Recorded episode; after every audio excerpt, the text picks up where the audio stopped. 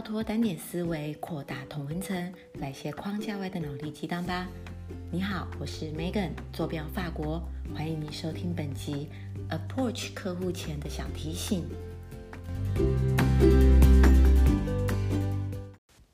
嗨，大家好，现在其实是法国的快一凌晨一点半的时间哦。其实我前天吧才刚 upload 一一集节目。通常我是一个礼拜录一集，但我今天在录一集的最主要原因呢，实不相瞒，是因为我刚刚吃了一碗泡面。我如果吃完泡面立刻去睡觉，我觉得我罪恶感会蛮大的，而且隔天起来会觉得。嗯，好像真的不是太好，所以我打算吃完了一些泡面呢，我来录一集有关于嗯 approach 客户的一些小提醒。那其实啊，我下个礼拜刚好要去德国的汉堡跟巴黎出差拜访客户。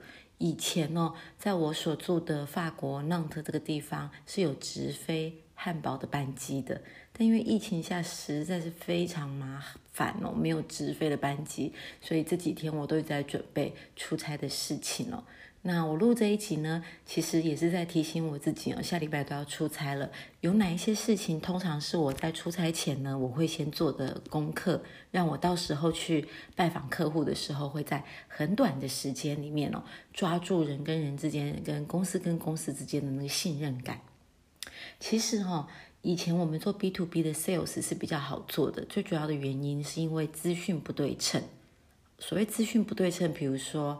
网络没那么发达嘛，资讯量没那么好用嘛，所以呢，你就可以赚得这些所谓记呃资资讯上的价差哦。比如说以前做软体业好了，其实那时候会写软体的人不多嘛，所以你就可以赚这个价差。但现在你要用价差这个概念去赚钱，越来越难了，因为呢。很多人都可以从网络上去学习怎么做软体哦，谈完后他可以从很多的分享文章去看怎么做。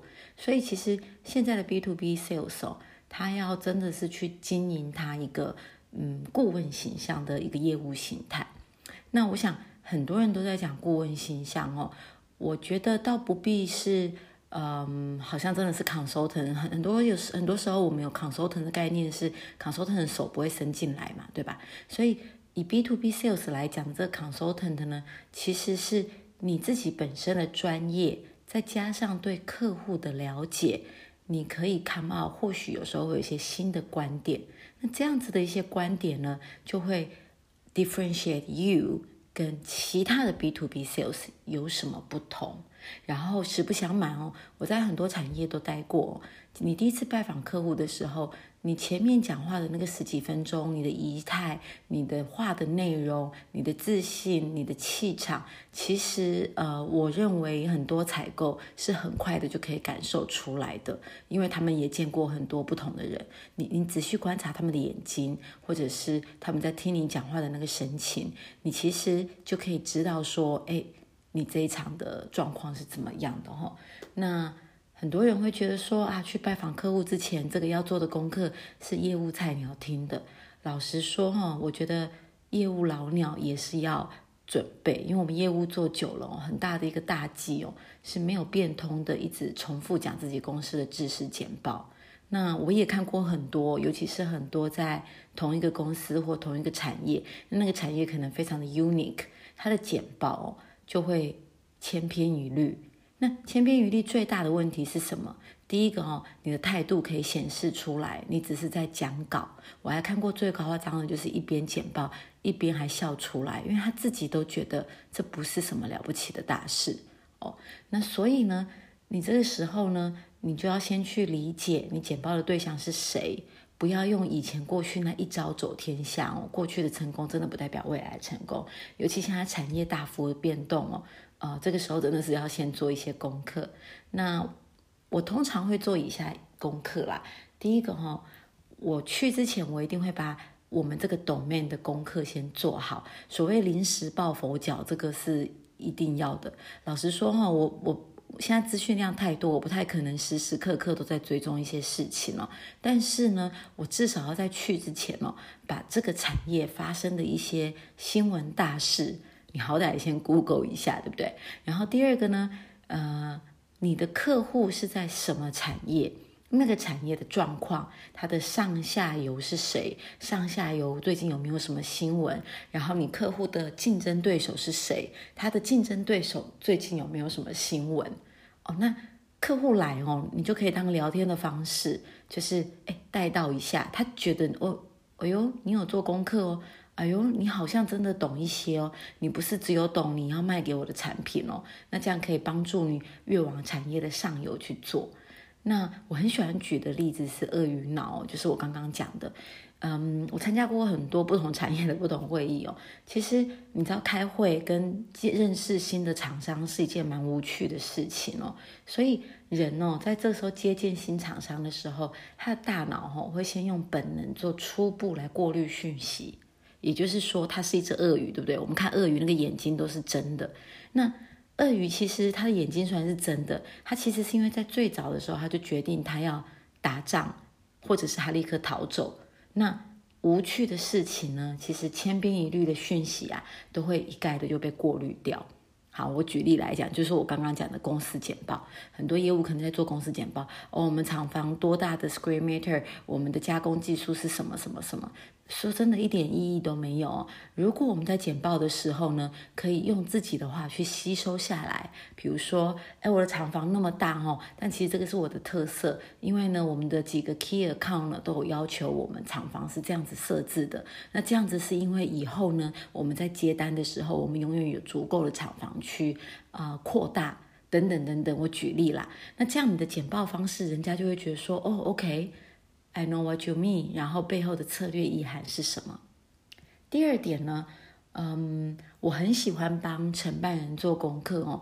我不知道是不是因为我已经在不同产业，然后也是有 蛮老鸟的经验哦。我觉得大部分的人工作哈，大部分的人不一定求有功。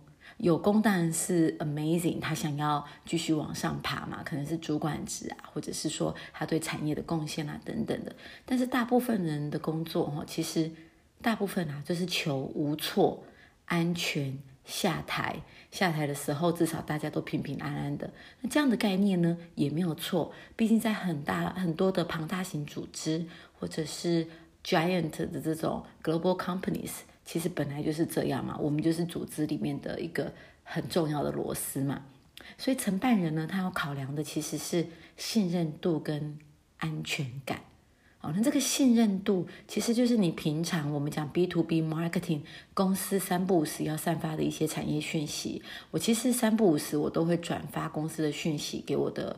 客户虽然说没有做成生意，让他觉得我还在嘛。那第二个信任度呢，当然是人与人之间的这个信任度。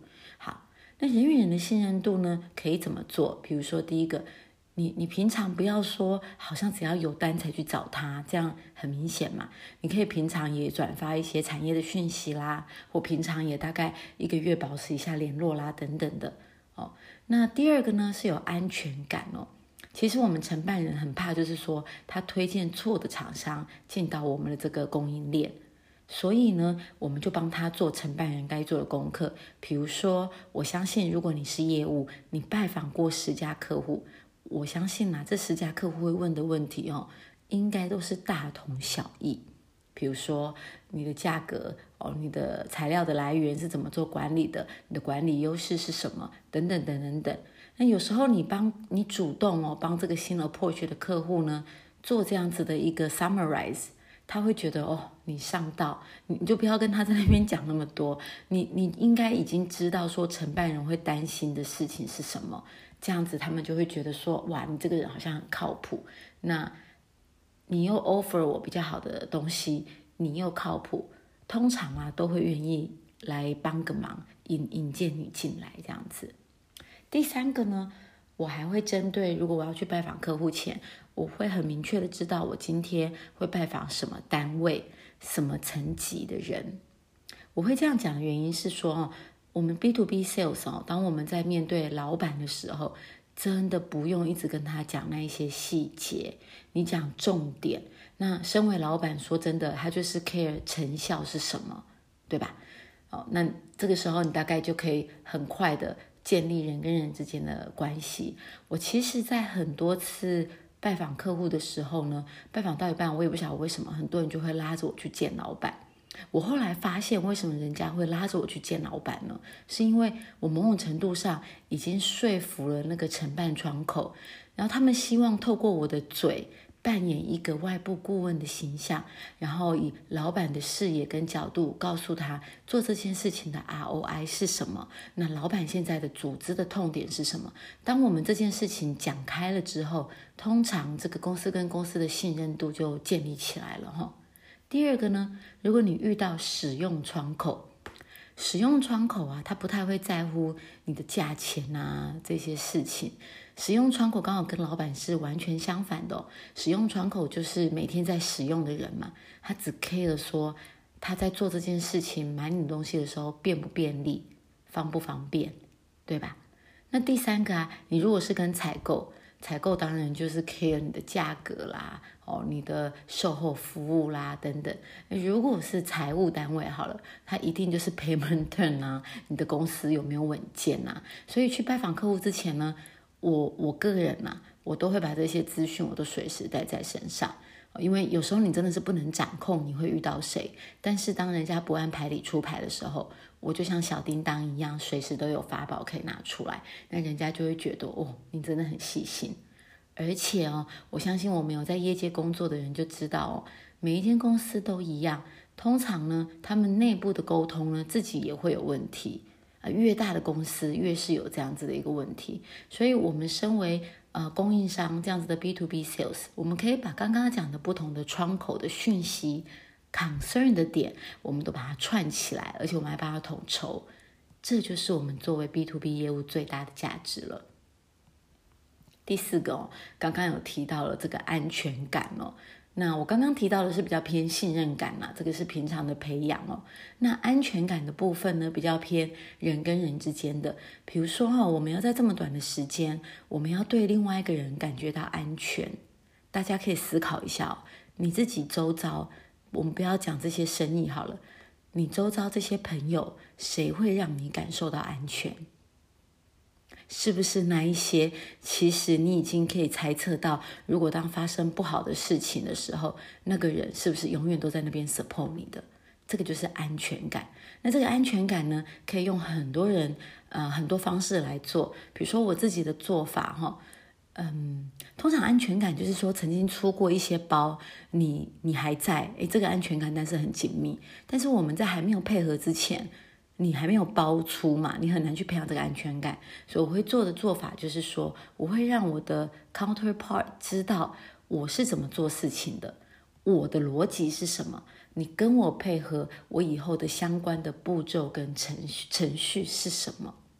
我举例来讲哈，呃，我们在报价的时候，我们大概可以跟他讲，哦哦，我们的我们首先是先报价，那价格如果你确定之后，我们接下来的配合的状况，那这边之后呢还有 payment term，你等于是把我们两个以后要合作的整个 whole picture 都先画给他，他会真的觉得很有安全感哦，你就不用再去用一堆话术，那个那个真的是不是太重要的事情。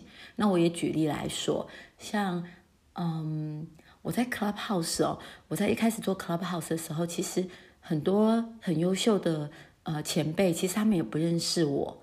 那我莫名其妙说我是 Megan 法国，说真的，这也搞不好遇到诈骗集团嘛。那我为了让他们营造说这种安全感呢，我通常在采访他们之前，我会先介绍一下我自己，包含我以前的网络上的文章。哦，然后包含我的中心思想是什么，然后呢，我也会写下来我对他做的功课的了解，所以我在访谈可能会问的内容是什么，那你就会发现哦，虽然我们没有见过面，我们也完全都不在同一个产业，你这样子做哦，瞬间就让人家觉得哦，我知道要怎么跟你配合了。我觉得让别人可以掌控我们的步调，是建立安全感一件蛮重要的事情哦。那最后啦，哦，我我们就讲哦，什么行销技巧啦、话术啊、包装啊，这些都不跟安全感不一定是连结的哦。到最后还是要真诚跟始终如一，才有办法走长久。